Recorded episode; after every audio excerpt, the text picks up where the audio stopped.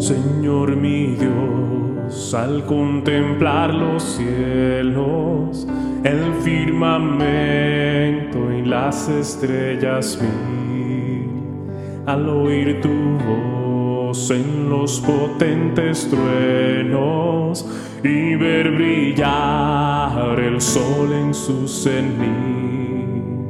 Al recorrer los montes y los valles y ver las bellas flores al pasar, al escuchar el canto de las aves y el murmurar del claro manantial, mi corazón se llena de emoción.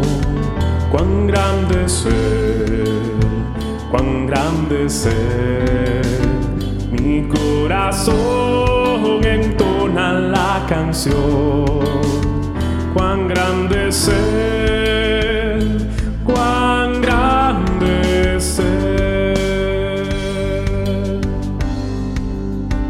Cuando recuerdo del amor divino que desde el cielo al Salvador envió. Aquel Jesús que por salvarme vino y en una cruz sufrió por mí murió. Mi corazón se llena de emoción. Cuán grande es cuán grande es corazón entona la canción. Cuán grande es cuán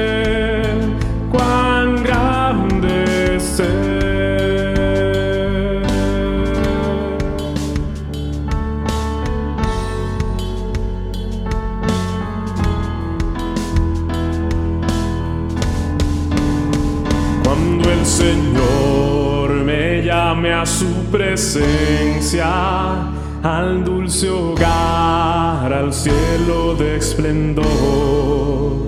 Le adoraré cantando la grandeza de su poder y su infinito amor. Mi corazón se llena de emoción.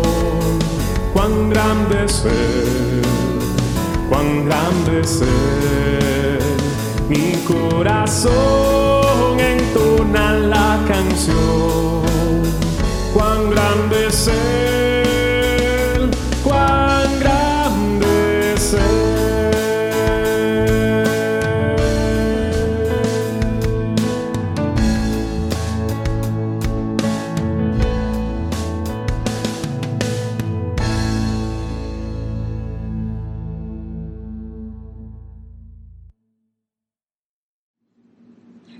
Agradecemos a nuestro buen Dios la oportunidad de poder compartir su palabra con cada uno de ustedes, pero sobre todo en este tiempo en el que nos ha tocado no solamente ver el sufrimiento de una manera cercana, sino también experimentar el consuelo de Dios. Y de esto queremos hablar en el día de hoy. Queremos hablar de cómo Dios nos consuela en medio del sufrimiento. Hay muchas posibilidades de consuelo, pero ninguna es tan eficaz como el consuelo que recibimos de parte de Cristo. Y le invito a que me acompañe a las escrituras y juntos podamos leer los primeros versos del capítulo 1 de la carta del apóstol Pablo escrito a la iglesia en Corintio. Segunda de Corintios, capítulo 1, y leemos desde los versos 3 hasta el verso 11. Dice la escritura, bendito sea el Dios y Padre de nuestro Señor Jesucristo, Padre de misericordia y Dios de toda consolación, el cual nos consuela en toda tribulación nuestra, para que nosotros podamos consolar a los que están en cualquier aflicción con el consuelo con que nosotros mismos somos consolados. Porque así como los sufrimientos de Cristo son nuestros en abundancia, así también abunda nuestro consuelo por medio de Cristo. Pero si somos atribulados, es para vuestro consuelo y salvación. O si somos consolados, es para vuestro consuelo, que obra al soportar las mismas aflicciones que nosotros también sufrimos. Y nuestra esperanza respecto de vosotros está firmemente establecida, sabiendo que como sois copartícipes de los sufrimientos, así también lo sois de la consolación. Porque no queremos que ignoréis, hermanos, acerca de nuestra aflicción sufrida en Asia, porque fuimos abrumados sobremanera, más allá de nuestras fuerzas, de modo que hasta perdimos la esperanza de salir con vida. De hecho, dentro de nosotros mismos ya teníamos la sentencia de muerte, a fin de que no confiáramos en nosotros mismos, sino en Dios que resucita a los muertos, el cual nos libró de tan gran peligro de muerte y nos librará, y en quien hemos puesto nuestra esperanza de que Él aún nos ha de librar, cooperando también vosotros con nosotros con la oración, para que por muchas personas sean dadas gracias a favor nuestro por el don que nos ha sido impartido por medio de las oraciones de muchos. Oremos. Oh Padre, agradecemos, oh Señor, tu bondad para con nosotros. Y al hacer memoria de tus palabras, sabemos, oh Dios, que los sufrimientos de Cristo también serán los nuestros. Pero esto nos consuela al saber, Señor, que la gloria que tú le has prometido a Él, también, oh Señor, nos la has prometido a nosotros. Por lo que te rogamos que tú en este momento hables a través de tu palabra, que tomes en cuenta, Señor, las debilidades del predicador y que ésta no sea un estorbo. Por el contrario, tú las uses para dejar en grande tu nombre. Te pedimos que así como en otras oportunidades tú nos has hablado desde este púlpito, en el día de hoy lo hagas igualmente. Oh Señor, sensibiliza nuestros corazones y permite que toda nuestra atención esté dada a tu palabra, que nada nos pueda distraer, Señor, y que el consuelo que tanto anhelamos, oh Dios, lo podamos recibir de ti. Te rogamos esto en el nombre de Jesús.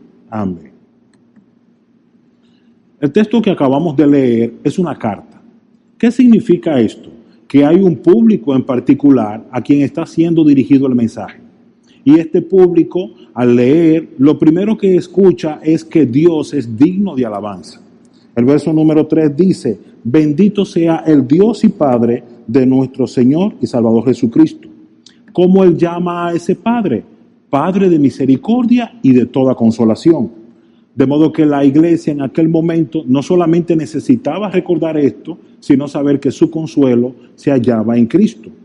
Y es muy importante en este tiempo que nos ha tocado vivir considerar este tema, ya que para muchos, quizás por causa de la pandemia, el consuelo sea un tema de interés, pero no he sido movido principalmente por la pandemia, aunque es parte de la circunstancia que nos ha tocado vivir. La razón por la que encontramos en las escrituras promesa de consuelo para el que sufre es porque estamos en un mundo caído en este momento nosotros sabemos que del lado del sol en donde nos encontramos vamos a tener dos sentimientos totalmente contrarios el uno del otro. El primero de ellos es un sentimiento de gozo. Quisiéramos que estuviera con nosotros todos los días de nuestras vidas. Pero la realidad es que es más frecuente el sentimiento de tristeza, sufrimiento. En otras ocasiones podemos decir que por la intensidad de, este, de ese momento pudiera ser una tribulación. De modo que el encontrarnos en gozo y el hallarnos en tristeza es común, más de lo que muchas personas piensan, pero nuestro deseo de estar en un eterno gozo no está prometido para este mundo, sino para el venidero. ¿Cuál es nuestra realidad? Antes de la pandemia, durante la pandemia, después de la pandemia, estamos en un mundo caído. Y esa condición nos somete día y noche al dolor. Un dolor que puede ser generado por hacer el bien o por hacer el mal. Yo quiero que tomemos en cuenta lo que la escritura señala sobre el dolor y cuál debe ser la actitud nuestra en medio de él. El apóstol Pablo, cuando escribe a la iglesia en Roma, lo anima a ellos como pueblo de Dios a que se gocen con lo que se gocen, pero que también lloren con aquellos que lloran. Y siendo que estamos en un mundo caído, donde el dolor es más común que la felicidad, entonces pudiéramos decir que necesitamos saber cómo llorar con aquellos que lloran y cómo nosotros gozarnos con lo que se gozan. El apóstol Pablo en el capítulo 12 del libro de Romanos, específicamente en el verso número 15, señala esto. Y hago cita de este texto porque nos va a proveer el concepto apropiado para lo que nosotros llamamos consolación. La consolación no es simplemente nosotros reconocer la necesidad de otro, no es solamente darle una palabra a ese otro de aliento, es también ayudarles. De modo que yo consuelo, no solamente cuando reconozco que otro está pasando por una situación difícil, sino que a su vez yo me pongo ahí a su lado con el ánimo de ayudarle. Y esto de ayudar no es otra cosa que aliviar su dificultad. Por tanto, el consuelo viene siendo ese momento de reposo, de recreación, de gozo en medio de la tribulación. Y el apóstol Pablo, esto es lo que acaba de señalar en las escrituras. Él señala que la tribulación nos puede visitar a cualquiera de nosotros, pero que Dios nos consuela a través de Cristo. Observemos el verso número 4. Luego de reconocer que Dios no solamente es digno de alabanza, bendito sea, no solamente Él reconoce que es digno de alabanza, sino que también señala que Él es Padre del Señor Jesucristo, Padre de misericordia y Dios de toda consolación, de toda consolación. Entonces en el verso 4, Él dice, la razón por la que Él es Padre de toda consolación es porque Él nos consuela en toda tribulación nuestra, para que podamos consolar a los que en cualquier aflicción se encuentren. Es decir, el consuelo que nosotros recibimos es el mismo consuelo que hemos de dar a otro. Ahora, este consuelo está estrechamente relacionado con un consolador. Y es un consuelo eficaz, dicho sea de paso, el tema que queremos trabajar en esta oportunidad es precisamente este. Nosotros ver un consuelo eficaz, el cual solo está en Cristo. Reitero, un consuelo eficaz, el cual solo está en Cristo. Es el tema que hemos de trabajar en esta oportunidad por entender que hay muchas cosas que pudieran en cierto momento distraernos pero lo único que puede consolarnos en este siglo y en el venidero es solamente Cristo. Consideremos entonces nuestro texto. Al hacer una revisión rápida, nos daremos cuenta de que hay tres elementos esenciales en la estructura del texto. En el verso número 3 nosotros vemos que se habla de el consolador. Ese consolador es Dios a través de Cristo. Nótese como dice la escritura, Bendito sea el Dios y Padre de nuestro Señor Jesucristo. Él es Padre de misericordia y Dios de toda consolación. Existe seguido un segundo punto, que sería el consuelo. Ya nosotros vemos que nuestro consolador es Dios y entonces vamos a ver qué tipo de consuelo Él provee en medio de la aflicción. Desde los versos 4 leemos, el cual nos consuela en toda tribulación. De modo que el consuelo de Dios es pertinente sin importar cuál sea nuestro problema. Quizás para muchos hoy día la mayor preocupación es ser alcanzado por la pandemia, pero otros tienen diferentes tipos de aflicciones. Hay aflicciones en aquellos que tienen que guiar a una iglesia al ver su incredulidad. Hay aflicciones en un padre que ve a su hijo enfermo y no puede hacer nada para poder llevarlo a un estado de salud o bienestar. Hay distintos tipos de aflicciones y lo vamos a ver en detalle más hacia adelante. De modo que es importante considerar que el consuelo de Dios es oportuno para todo tipo de aflicción. ¿Por qué Dios entonces permite que nosotros pasemos por dificultades para Él consolarnos? Porque Él desea que nosotros consolemos a otro como hemos sido consolados. Continuamos en el verso número 4. Dice a mediados, para que nosotros podamos consolar a los que están en cualquier aflicción la pregunta es, ¿cuál es el consuelo nuestro y cuál es el consuelo que debemos dar a otro? El texto responde, con el consuelo con que nosotros mismos somos consolados por Dios. Porque así como los sufrimientos de Cristo son nuestros en abundancia, y aquí hay una proporción, hay sufrimiento en abundancia, lo que ya hemos dicho es natural en un mundo caído. No obstante, esta es la promesa muy consoladora Dice, pero si somos atribulados, verso número 6, es para vuestro consuelo y salvación. O si somos consolados, es para vuestro consuelo, que obra al soportar las mismas aflicciones que nosotros también sufrimos. Y nuestra esperanza respecto de vosotros está firmemente establecida, sabiendo que como sois copartícipe de los sufrimientos, así también lo sois de la consolación. De modo que en este consuelo tiene varias características. El primero de ellos es que es pertinente para cualquier tipo de tribulación. El segundo es que nos capacita a nosotros para consolar a otros. A su vez también este consuelo nos ayuda a nosotros poder experimentar, no solamente con los ministros, sino también con Dios mismo, los sufrimientos por causa de la iglesia, por causa del Evangelio. Estos sufrimientos o esta tribulación que es consolada de parte de Dios puede ser soportada, no en capacidad humana, evidentemente, sino más bien a través de la asistencia o la ayuda de Dios. Viendo los puntos de nuestro sermón, entonces hemos visto el primer punto de ello, que corresponde específicamente al consolador, aquel que ha de traer a nosotros ese consuelo que tanto anhelamos, el tipo de consuelo recibido de parte de Dios, un consuelo pertinente para cualquier circunstancia, que nos capacita también para consolar a otros.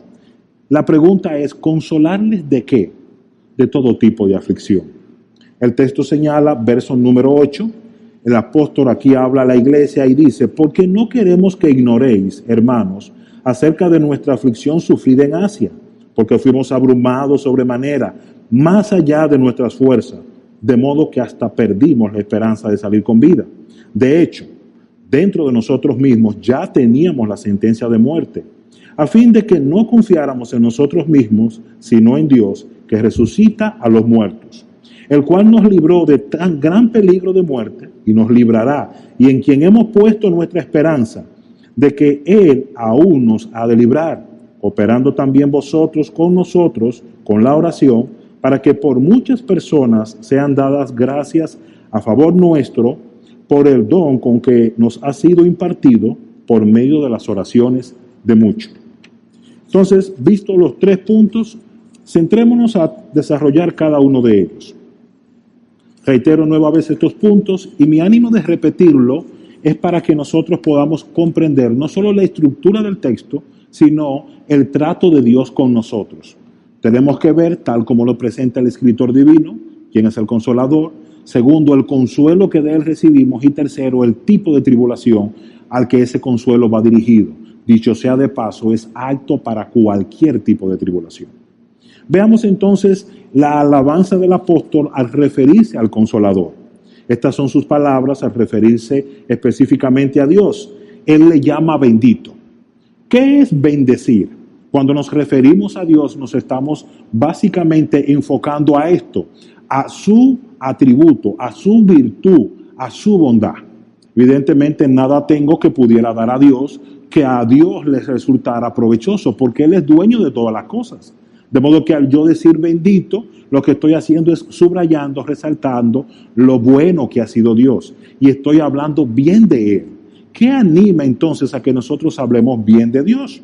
El apóstol sigue señalando y él dice que Él es Dios y también Él es Padre de nuestro Señor Jesucristo. Y este aspecto es muy importante porque al nosotros bendecir a Dios y reconocerle como lo que Él es, Dios, entonces nosotros encontramos esperanza en medio de la tribulación, en medio del dolor. Este es el Dios que el salmista en el capítulo 28, verso 6, reconoce que Él es bendito. Dice, porque ha oído la voz de mis súplicas. El salmista, en este caso David, resalta y bendice a Dios. ¿Por qué David, hace esto? Porque él ha escuchado su súplica. De modo que es bueno saber que nuestro Dios nos escucha. Y más cuando nosotros estamos en dificultades, estamos en tribulación. Además de ser bendito porque es un Dios que es todopoderoso y presta oído a su pueblo, también Él lo reconoce como Padre de nuestro Señor Jesucristo. Y esto es muy importante en el entendido de que los creyentes hemos nacido de nuevo. Por tanto, nosotros somos coherederos juntamente con Cristo, lo que implica que el Padre de Cristo es también el Padre mío. Esta es la razón por la que Jesús al enseñar a orar a sus discípulos le decía que al hacerlo nos dirigiésemos a Dios llamándole Padre. Padre nuestro que estás en los cielos, santificado sea tu nombre venga a nosotros tu reino, hágase tu voluntad aquí en la tierra como en el cielo. De modo que tengo un Dios que es infinitamente superior, pero se relaciona conmigo de una manera tan cercana como lo hace un padre con su hijo. Entonces puedo acercarme a Dios confiadamente, sabiendo que Él no solo me escucha, que Él no solo me ama, sino también que Él está allí para cuidarme y para guiarme. Pero la palabra Padre se repite nueva vez en el verso. Le invito a que lo observe.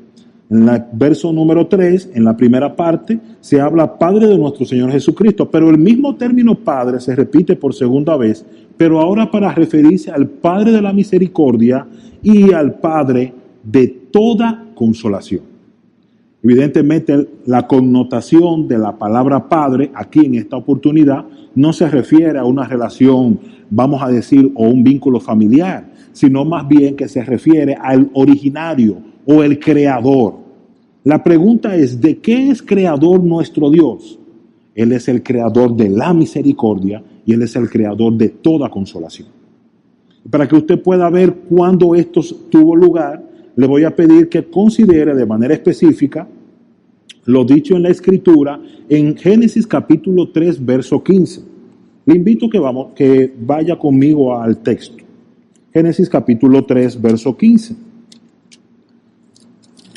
En este texto hay una promesa y esto es lo que dice. Está hablando a la serpiente y dice, y pondré enemistad entre tú y la mujer, y entre tu simiente y su simiente. Él te herirá en la cabeza y tú lo herirás en el carcañar. Y quizás usted está pensando en este momento, Ramón, ¿por qué tenemos que ir a Génesis? Porque si Él es el Padre de la misericordia, refiriéndonos a Dios, Él entonces es el primero que no solamente la instauró, sino también que la puso para nuestro provecho.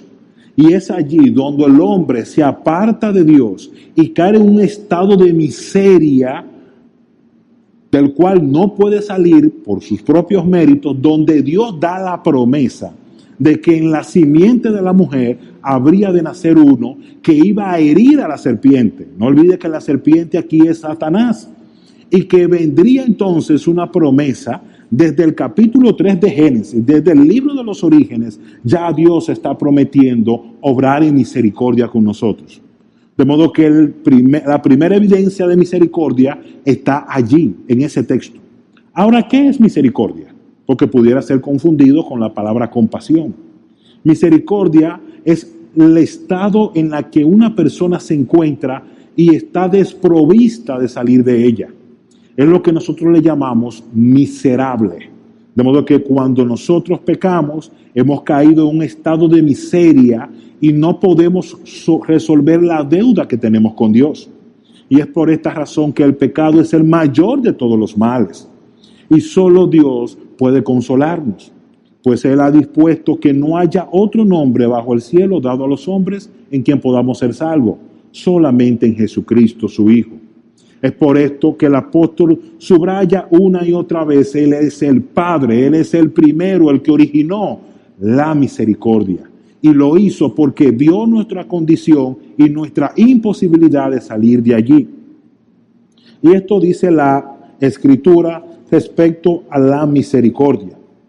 Mateo capítulo 5, verso número 3, habla sobre aquellos que se encuentran en ese estado y dicen que son bienaventurados. ¿Por qué? Porque ellos no pueden pagar. Ellos no tienen la capacidad para poder solventar su deuda delante de Dios. Y Dios entonces le dice, yo he de obrar en misericordia contigo, por eso debe sentirse feliz, dichoso, bienaventurado aquellos, dice la escritura de manera específica, que son pobres de espíritus, eso es miserable de espíritu. Y aquellos son los que han de heredar el reino de los cielos.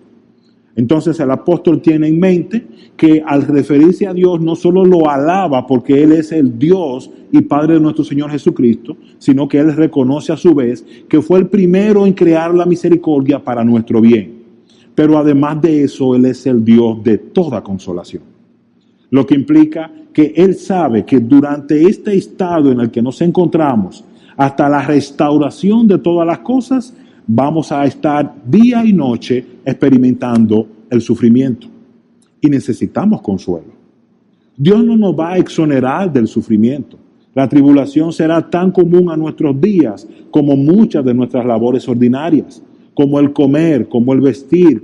Muchas de esas tareas que hacemos día a día, el sufrimiento estará tan cerca de nosotros como esas cosas. Pero esto nos anima y es que nuestro Dios es el Dios de toda consolación. De modo entonces que viendo este primer punto de quién es nuestro Dios, es un Dios todopoderoso, es el Padre de nuestro Señor Jesucristo, y usted pensará, ¿y por qué yo debo tener pendiente que Él es Padre del Señor Jesucristo? Porque es el único nombre bajo el cielo dado al hombre, repito nueva vez, por el quien puedes ser salvo. Y esto lo subrayo porque aunque la carta está dirigida a la iglesia, no ignoro que posiblemente alguien que todavía no se haya puesto, puesto a cuenta con Dios nos esté escuchando. Y es nuestro mayor anhelo y oración que si tú escuchas estas palabras, sepas que el consuelo que tu alma necesita solo Dios lo puede proveer. No puede venir de hombre alguno. La pregunta es, ¿cómo Dios provee ese consuelo? Este es nuestro segundo punto, el consuelo provisto de Dios. Y vamos a revisar los versos 4 en adelante para entonces comprender cómo Dios nos consuela cuando estamos en medio de la tribulación. Lo primero que resalta es que Él nos consuela en toda tribulación. ¿Qué significa en toda tribulación? Que no existe algo debajo del sol que sea tan difícil que Dios no sea competente, perfecto para consolarnos. Por esa razón, cuando todo en nuestra vida va mal, nosotros podemos siempre acudir a Dios. Y cuando digo todo no significa que todo esté en caos. Hay cosas en nuestra vida que pudieran estar bien. Pero cuando me refiero a que a todo, me estoy refiriendo a cualquier tipo de aflicción. Porque el texto dice, verso número 4, el cual nos consuela en toda tribulación. Y mire qué interesante, dice nuestra, porque la tribulación que experimento yo no es la misma que tú experimentas. Cada uno tiene una tribulación y esto es muy notorio cuando estamos en consejería. La gente dice, usted no sabe por lo que yo estoy pasando. Y de verdad, yo no sé por lo que tú estás pasando. Pero yo sí sé esto, que el mismo Dios que me consoló a mí, te puede consolar a ti. Ese es el Dios de toda consolación. Ese Dios no solamente nos consuela, sino que también nos prepara para consolar a otros y ese consuelo es en Cristo. Veamos entonces el significado de la palabra tribulación. La hemos mencionado varias veces. Y el consuelo solo tiene sentido cuando nosotros estamos en medio de una dificultad. El texto, la palabra en sí, en el hebreo, hace alusión a algo estrecho, a algo apretado, donde usted no puede moverse. Imaginémonos algo como esto. Yo estoy parado ahora frente a este púlpito pero piense de momento que yo tengo a mi mano derecha una pared y a mi izquierda otra. Yo no me puedo mover. Pero lo que es peor, yo tengo sobre mi cabeza y debajo de mis pies dos bases. Y esto se va achicando cada vez más y la presión yo la empiezo a sentir. No me puedo mover y pienso que ha llegado el final. De modo que hallarse en tribulación es precisamente eso encontrarnos en una situación donde no tenemos opciones. No puedo venir para acá, no puedo venir para allá, estoy atrapado aquí en esta circunstancia. Y es tanto el peso del problema que estoy viviendo que siento que me va aplastando. Esta es básicamente la idea detrás del término tribulación. ¿Qué es entonces lo que el apóstol quiere señalarnos? ¿Qué es lo que Dios está transmitiéndonos? Vamos a hallarnos en más de una oportunidad en este estado, donde no vamos a tener alternativa, donde no vamos a ver salida, pero Dios ha prometido que Él nos dará alivio.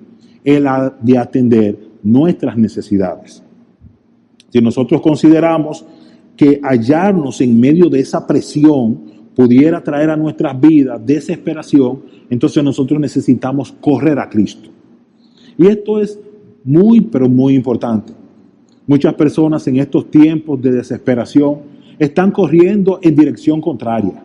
En lugar de acercarse a su Creador, en lugar de buscar de Dios, que es todopoderoso, para consolarnos y lo que es mejor, para garantizar nuestro bienestar futuro, están corriendo tras sus propios recursos y sus propios medios.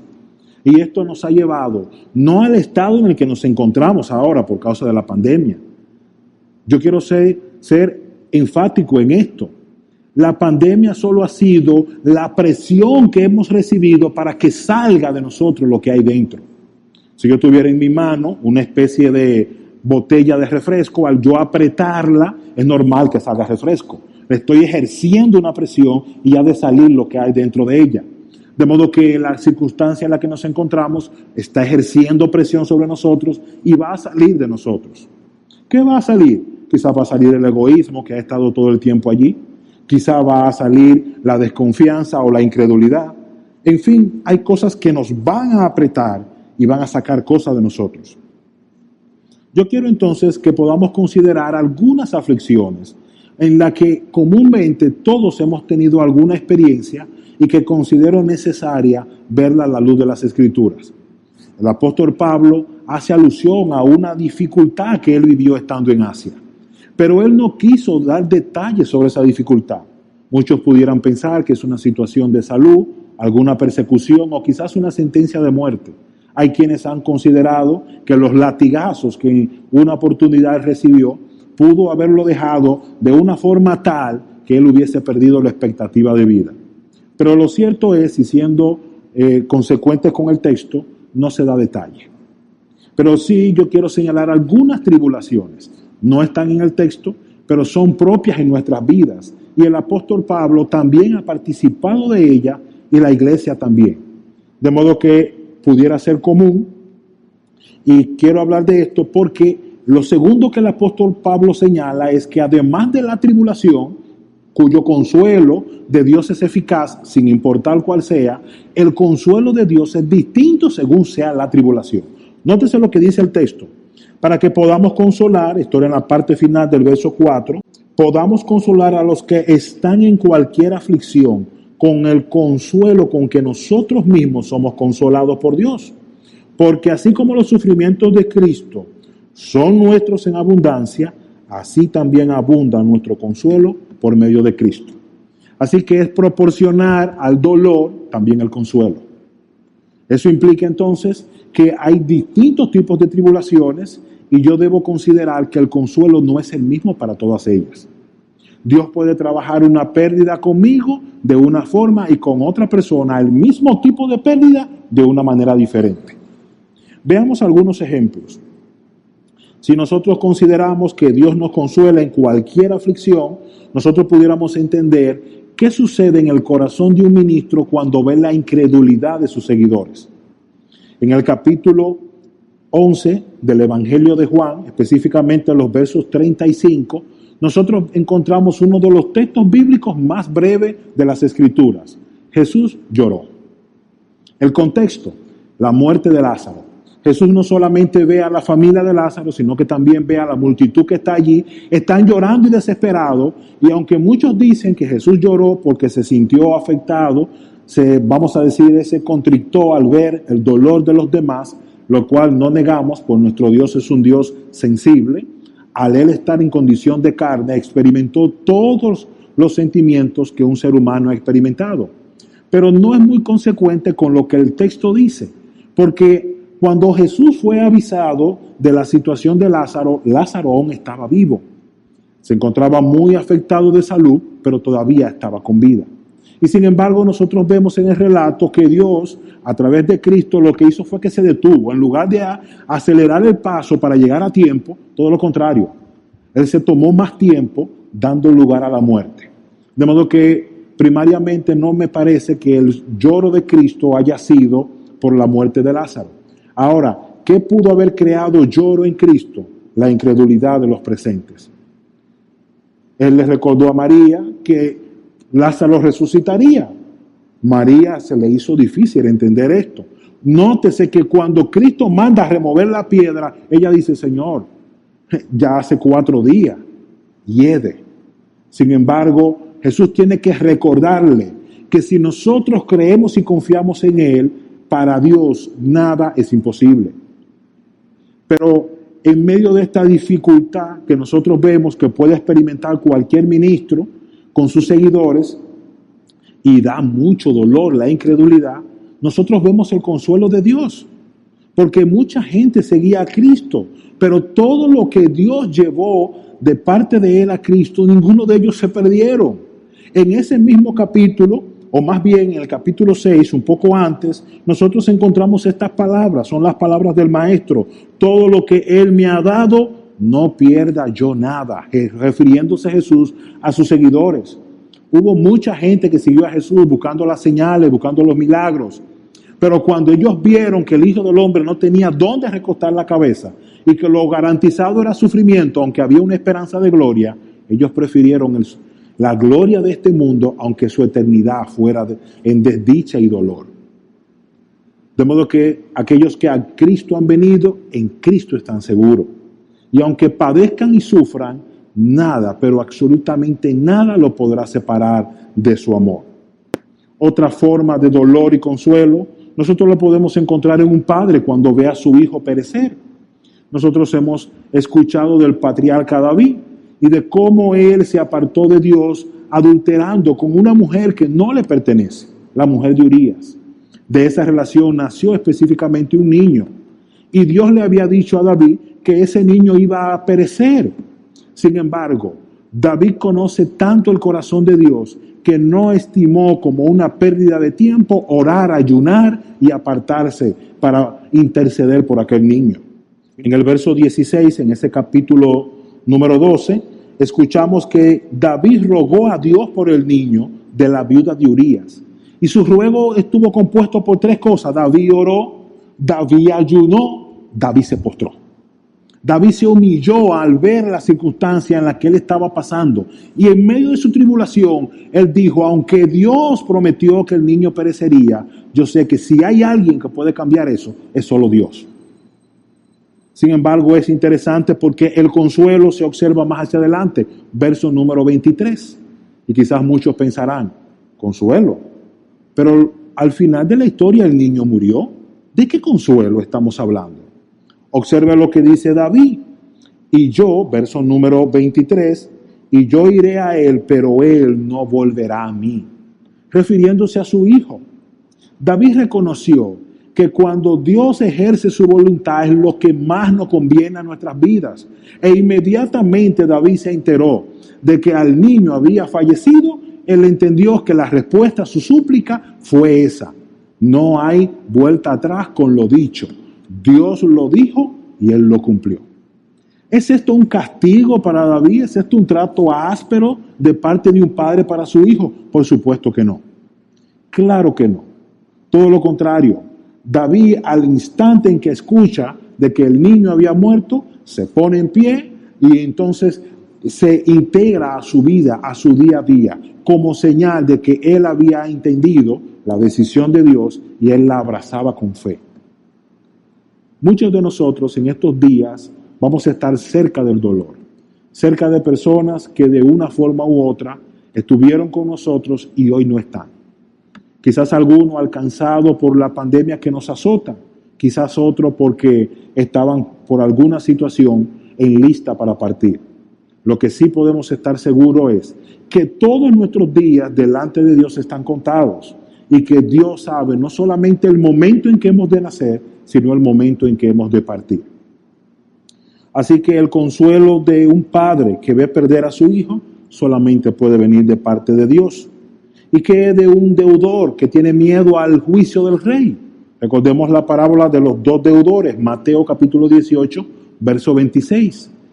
No olvidemos que estamos en el texto de Corintio. Pablo está hablando a la iglesia, pero Pablo es apóstol de Jesucristo. Y una de las labores del apóstol es básicamente sentar las bases sobre la cual se ha de construir toda la doctrina en la iglesia. Y conviene a nuestras almas escuchar una y otra vez cuán bueno ha sido nuestro Dios. Escuchar una y otra vez porque Él es Padre de misericordia y Padre de toda consolación. Cuando nosotros no podíamos, como los dos deudores, saldar nuestra deuda, entonces Dios nos perdonó y hizo un perdón absoluto. Pero Él no solamente nos perdonó, sino que también Él nos adoptó. De modo que no solamente fuimos librados de la condenación eterna, sino que también hemos sido comisionados para vivir juntamente con Cristo por la eternidad. Ahora puede usted entender por qué el apóstol Pablo dice que la consolación recibida debe ser dispensada a otra, a otros. Es decir, con la misma manera en la que Dios me consoló, yo debo consolar a otro. Y el mayor instrumento de consuelo que hoy día está en nuestras manos es específicamente las escrituras. Por eso, una y otra vez, no solamente exponemos el Evangelio, sino que rogamos a Dios para que su palabra llegue a nuestros corazones y nosotros podamos amar y disfrutar de su bondad. A nosotros ver esto, hemos visto lo difícil que es para un ministro lidiar con la incredulidad. Pero cuando sabemos que este pueblo es Dios quien lo trae, Él lo preserva y a Él lo ha de llevar a su gloria, entonces descansamos en que los resultados son de Dios. Cuando vemos la situación de salud en la que otros tienen y, no, y pensamos que nada podemos hacer, piense lo que hizo David, vaya de rodillas, ayune y ore, que el Dios de los cielos, aquella mano que provoca en nosotros la tribulación, es también la misma mano que ha de sanarnos. Vemos de igual manera que al encontrarnos en miseria, una deuda que no podemos resolver delante de Dios, solo Cristo puede saldar esa deuda. ¿Y qué pensar de un rey que está bajo gran tensión por causa de la amenaza que supone otra nación?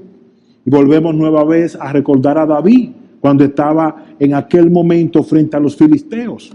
Recuerden aquel hombre grande en estatura y aquel pobre muchacho. Dios le permitió en esa oportunidad ver no solamente su mano poderosa, sino también el consuelo que él habría de dar. Y estas fueron las palabras de David. Él decía, Primera de Samuel capítulo 17, verso 45, tú vienes a mí con espada, lanza y jabalina, pero yo vengo a ti en el nombre del Señor. Es más que suficiente que Dios esté de nuestro lado. Eso es más que suficiente para nosotros hallar consuelo. Porque lo peor que pudiese haber sucedido en aquel momento es que David perdiera. Sin embargo, nosotros vemos lo que sucedió.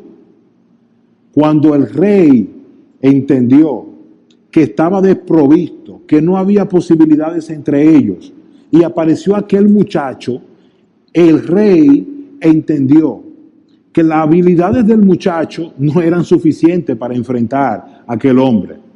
Y hasta ese punto el rey de turno, Saúl, pensó apropiadamente. Pero hay una parte que él no comprendió.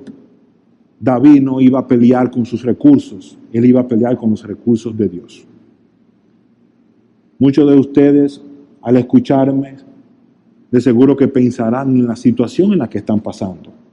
Yo quiero recordarle que Dios permite las tribulaciones, algunas de ellas a tal grado que como señala el apóstol, hasta la esperanza de vida se pierde para que nosotros no confiemos en nosotros mismos, sino en Dios, que es todopoderoso. Y es esto lo que hizo que David se quitara la armadura que le habían prestado para echar aquel combate y entonces fuera a él, no con sus habilidades humanas, sino en el nombre del Señor. Claro está, Dios usa esas habilidades, pero al final Jehová es Jehová de los ejércitos la victoria está garantizada en Él. ¿Y qué tal de la ansiedad? Algo tan popular en nuestro tiempo y nosotros sabemos lo que la Escritura y el mismo Jesús ha señalado al respecto, que no debemos estar ansiosos por nada en lo absoluto. ¿Por qué? Porque Dios es nuestro Padre y Él sabe de qué tenemos necesidad. Y necesito recordarte esto. Por eso he de leer Mateo capítulo 6, verso 32. Porque en el 33 nos invita a buscar el reino de los cielos y su justicia, pero en el 32 nos muestra que nosotros podemos hacer eso, de buscar a Dios y su justicia con toda tranquilidad, porque tenemos un Padre que cuida de nosotros. Verso número 32. Los gentiles buscan todas estas cosas, alimento, pan, comida. Dice, pero vuestro Padre Celestial sabe de qué tenéis necesidad. Así que de la misma manera en que nosotros sufrimos y el consuelo a nuestro sufrimiento es tan variado como el sufrimiento mismo, también nosotros debemos tener presente que el consuelo solo llega en Cristo. Y esto es preocupante porque hoy día yo veo mucha gente consolándose en promesas que no tienen sustento. Hay personas que piensan, que consideran que han de experimentar un estado de bienestar y que ese estado de bienestar depende de sí. Es popular escuchar quienes dicen que nosotros somos los arquitectos de nuestro futuro, como si en nuestras manos estuviera la capacidad de construir algo que fuera sostenible y bueno. Ciertamente, nosotros vemos que nuestro futuro está seguro, pero es en Cristo, no en nosotros. Así que, cuando nosotros hablamos de Cristo, podemos reconocer que Él no solo sufrió, sino que también su sufrimiento y su gloria vendrá en provecho nuestro. Así que la proporción del consuelo es equivalente a la de la tribulación. Yo quiero que usted reflexione un poco sobre quién es Cristo. Porque dentro de los muchos títulos dados a Jesús, este es uno de los más trascendentales. Se habla de Cristo como el, el varón de dolores. Isaías capítulo 53, versos 3 al 5 fue despreciado y desechado de los hombres, varón de dolores, experimentado en aflicción, y como uno de quien los hombres esconden el rostro, fue despreciado y no le estimamos. Ciertamente Él llevó nuestras enfermedades y cargó con nuestros dolores. Con todo, no, nosotros le tuvimos por azotado, por herido de Dios y afligido. Mas Él fue herido por nuestras transgresiones molido por nuestras iniquidades, el, el castigo por nuestra paz cayó sobre él, y por sus heridas hemos sido sanados. Y usted notará que al leer yo enfatizaba mucho nuestro, hemos, somos. ¿Por qué? Porque Cristo vino y sufrió para nuestro bienestar. De modo que así como el sufrimiento es, es común a nosotros, así será también el consuelo de Dios. Y Él lo hizo de manera voluntaria. Cristo vino para nuestro bien y para nuestro provecho. De modo que al nosotros recordar a Cristo, debemos considerar lo que el apóstol decía específicamente a uno de sus siervos, a Timoteo. Y esto él le hablaba a Timoteo en el contexto del ministerio. Él dice, acuérdate de Jesucristo. ¿Qué voy a recordar de Jesucristo? resucitado de entre los muertos, descendiente de David, conforme al Evangelio, por el cual sufro penalidades. De modo que el sufrir por causa de Cristo, el estar en este mundo lleno de tribulación, es una dicha, es una bienaventuranza, sabiendo esto, que así como somos partícipes de la tribulación, también lo seremos del estado de gloria eterna. Y estas son las palabras del apóstol. Segunda de Timoteo, capítulo 2, verso 9 y continúo.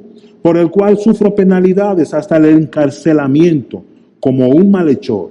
Pero la palabra de Dios no está presa. Por tanto, todo lo soporto por amor a los escogidos, para que también ellos obtengan la salvación que es en Cristo Jesús. Y mire esto, y con ellos, dice el texto, la gloria eterna. Amigo que me escucha, hermano que me oye. En este mundo está segura la aflicción, pero Dios ha prometido un consuelo eficaz, sin importar cualquiera que sea la situación en la que estamos experimentando. Solo hay dos maneras de sufrir. Sufrimos bien por haber hecho lo bueno, por causa de Cristo. O sufrimos mal por haber hecho lo malo. Y quiero hablarte a ti, amigo que me escuchas. Si sigues sufriendo en este mundo por tu pecado, eso es justo. Pero no tiene por qué continuar esa situación. Si Dios te está proveyendo consuelo, Él es el Dios de toda consolación y Él es el Padre de misericordia. Yo sé que tú piensas que tu pecado es demasiado grande y grosero, pero yo quiero que tú sepas, Dios se deleita en perdonar. Él no solo obró en misericordia al principio, sino que también Él promete consuelo divino por el resto de nuestras vidas y aún más por la eternidad. ¿Qué hacer con las aflicciones? Nosotros vemos en el verso número 6 del texto de Segunda de Corintios, dice, pero si somos atribulados es para nuestro consuelo y salvación, o si somos consolados es para vuestro consuelo, que obra al soportar las mismas aflicciones que nosotros también sufrimos. La palabra clave aquí es soportar. Dios no nos ha prometido que nos va a exonerar del dolor. Dios lo que nos ha prometido es esto, que Él estará con nosotros. y que Él nos capacitará, que Él nos consolará y que ese consuelo será útil para nosotros consolar a otros. En ese sentido, entonces, podemos recordar las palabras del mismo apóstol Pablo al referirse a la iglesia en el libro de Éfesos. Él anima al pueblo de Dios a que recuerde todos los medios que le han sido provistos para permanecer firme en el día malo. Efesios capítulo 6, verso 13. Por tanto, tomad toda la armadura de Dios para que podáis resistir en el día malo y habiendo acabado todo, estar firme. Estad pues firmes, ceñidos vuestros lomos con la verdad, vestido con la coraza de justicia calzado los pies con el apresto del Evangelio.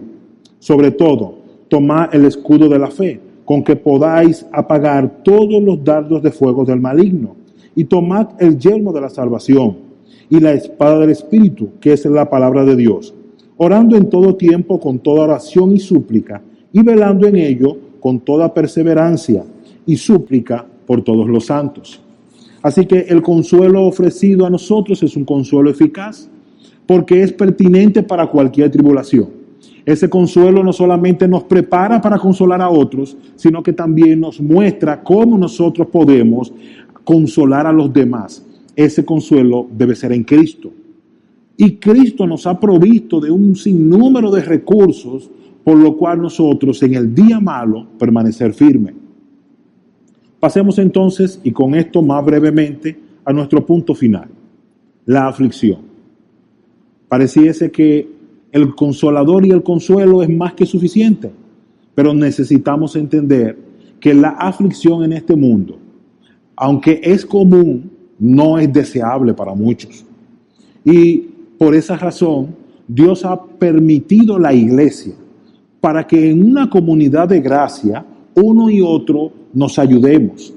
Y esto es la parte más, vamos a decir, práctica del sermón porque es aquí donde Dios no solamente nos muestra cómo recibimos consolación, sino también cómo debemos consolar a otros. Y quiero a partir del verso número 8 que consideremos lo siguiente. Segunda de Corintios, capítulo 1, verso número 8. Porque no queremos que ignoréis, hermanos, acerca de nuestra aflicción sufrida en Asia, porque fuimos abrumados sobremanera, más allá de nuestras fuerzas. De modo que hasta perdimos la esperanza de salir con vida. De hecho, dentro de nosotros mismos ya teníamos la sentencia de muerte, a fin de que no confiáramos en nosotros mismos, sino en Dios que resucita a los muertos, el cual nos libró de tan gran peligro de muerte y nos librará, y en quien hemos puesto nuestra esperanza, de que Él aún nos ha de librar, cooperando también vosotros con nosotros con la oración, para que por muchas personas sean dadas gracias a favor nuestro por el don, esto es el regalo, que nos ha sido impartido por medio de las oraciones de muchos. Lo primero que el apóstol señala es que la iglesia no debe ignorar la tribulación por la que él, él estaba pasando. Querido hermano, la iglesia bautista de la gracia es el lugar donde Dios te colocó. Y Dios te colocó aquí para consolarte pero también para que seas de consuelo a otro. Por esa razón, no calles tu sufrimiento, déjale saber a tus hermanos cómo podemos orar, no uno, sino muchos, para que tú halles consuelo. La Biblia dice, ay del solo. Es dura la carga para aquel que se calla y se aparta. Por el contrario, te animamos y te invitamos a que cada día no solamente te involucres en los diferentes servicios que está sosteniendo la iglesia, aún de manera virtual como ha sido necesario por causa de la pandemia, sino que también tus rodillas estén prestas para orar por aquellos que están en tribulación. Nótese cómo el apóstol reconoce este cuidado de ellos en relación a él como iglesia. Vuelvo y leo. Verso número 11, cooperando también vosotros con nosotros con la oración. De modo que lo primero que debemos hacer, y esto es parte de las aplicaciones sobre lo que hemos estudiado ahora, es no callar nuestras aflicciones. Claro está, hay aflicciones que por las, los elementos que integran deben ser confiadas a personas en un contexto más limitado. Pero hay otras aflicciones, querido hermano, que todos compartimos y sería para nosotros un gran privilegio, una gran bendición poder interceder a Dios por ti. Pero quién sabe, quizás esa tribulación tuya va a venir para provecho de mi alma. Y al yo saber sobre lo que tú estás padeciendo, yo seré animado aún más. ¿Recuerdan el apóstol cuando estaba preso? Y la iglesia se enteraba de sus aflicciones en las prisiones. En lugar de ellos amedrentarse, ellos cobraban ánimo. Esto le consolaba, esto le animaba a seguir hacia adelante. De modo que no debemos callar cuando estamos en medio del dolor y tampoco debemos dejar de orar por aquellos que padecen. Es importante entender el cuidado de nuestro Dios. Y yo quiero que observes los tiempos de esta palabra. El texto dice, el cual nos libró, estoy en el verso número 10 ahora, de tan gran peligro de muerte él está hablando del pasado. Pasamos una tribulación y Dios nos liberó de ello. Pero Él viene ahora al presente. Dice entonces, y nos librará. Se está hablando del momento actual. Y luego mira hacia el futuro. Dice, y en quien hemos puesto nuestra esperanza de que Él aún nos ha de librar. No importa la tribulación. La que tiene, la que ha pasado o la que ha de venir. Quiero que sepa nuestro Dios es un Dios misericordioso, es un Dios todopoderoso y su consolación es pertinente cualquiera sea tu sufrimiento.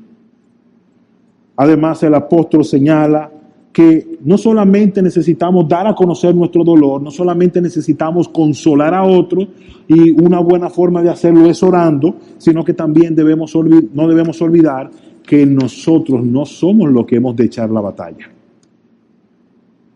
Aquí muchas personas terminan equivocándose. Cuando estamos en medio de la tribulación, cuando estamos en medio del dolor, no es con nuestras fuerzas. Es con la fuerza, el poder y la asistencia de Dios. Y Jesús sabía muy bien esto. Por eso nosotros encontramos que en el momento en que Jesús va a partir, Él le dice a sus discípulos, en el Evangelio de Juan, específicamente el verso números, eh, capítulo 16, verso 7 en adelante, él habla de uno que habría de venir. Y quiero leer esto y a su vez hacer un llamado a los amigos. Escucha muy bien, hermano, pero también escucha muy bien, amigo, lo que dice el Señor Jesucristo. Juan capítulo 16, verso número 7. Pero yo os digo la verdad, os conviene que yo me vaya. Jesús está diciendo, es provechoso es bueno que yo me vaya, porque si no me voy, el consolador, refiriéndose al Espíritu Santo, no vendrá a vosotros, pero si me voy, os lo enviaré. Y cuando Él venga, convencerá al mundo de pecado. Recuerda, amigo, que te pedí atención sobre este texto. Es porque el Espíritu de Dios está entre nosotros.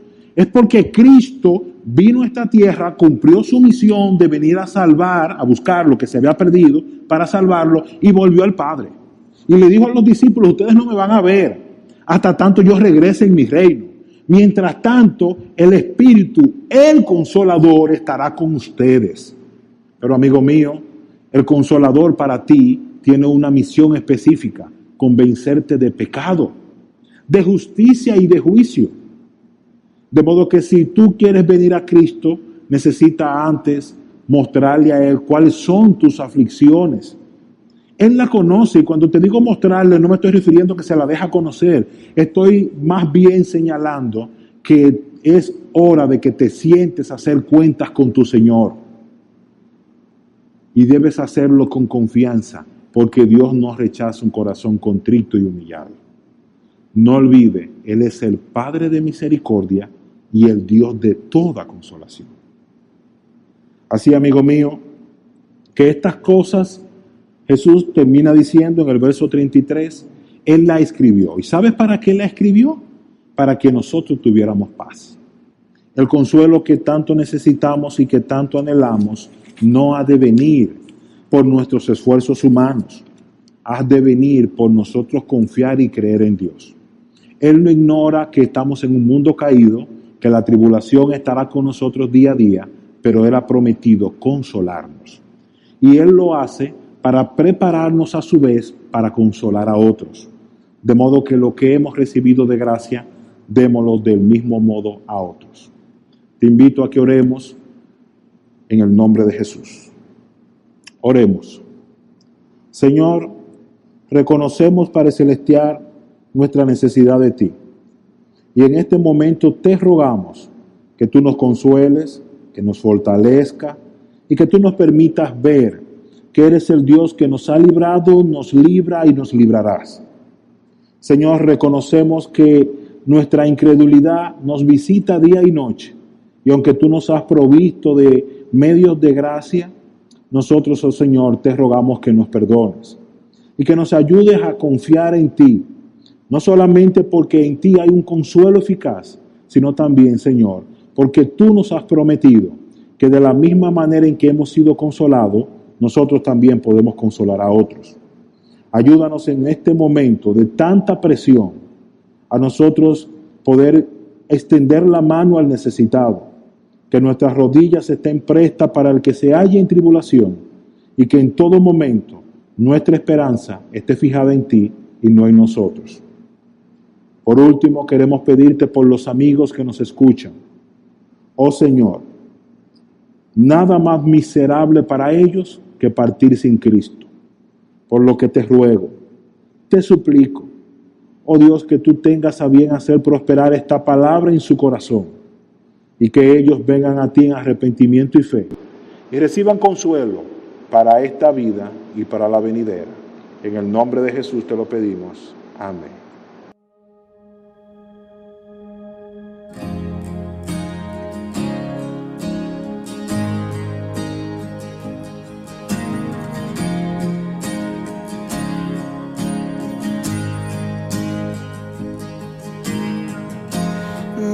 Nuestros corazones insaciables son hasta que conocen a su Salvador.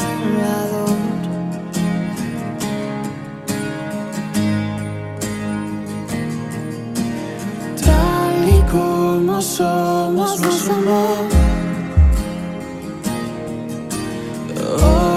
acercamos sin temor. Él es el agua que a ver nunca más tendremos sed. Jesucristo basta, Jesucristo basta. Mi castigo recibió y su herencia me.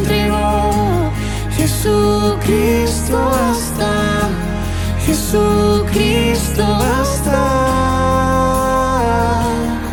Ah. Fuimos alcanzados por su gran amor.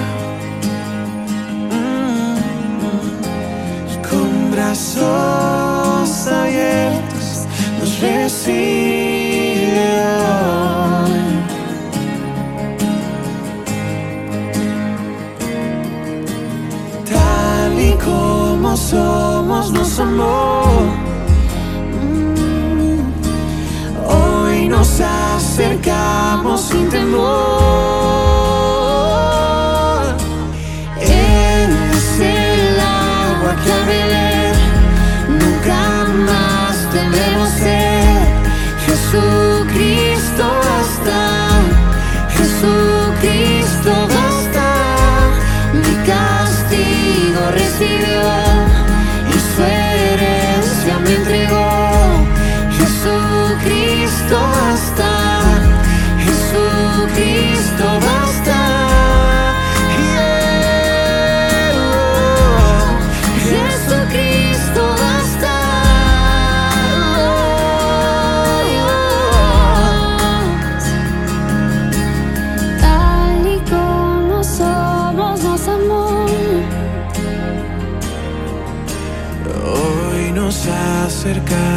sin temor, sin temor.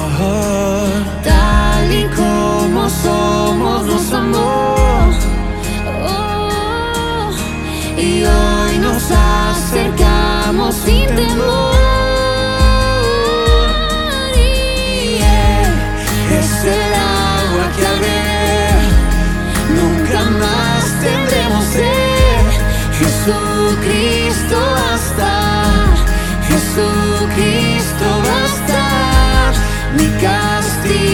recibió y su herencia me entregó.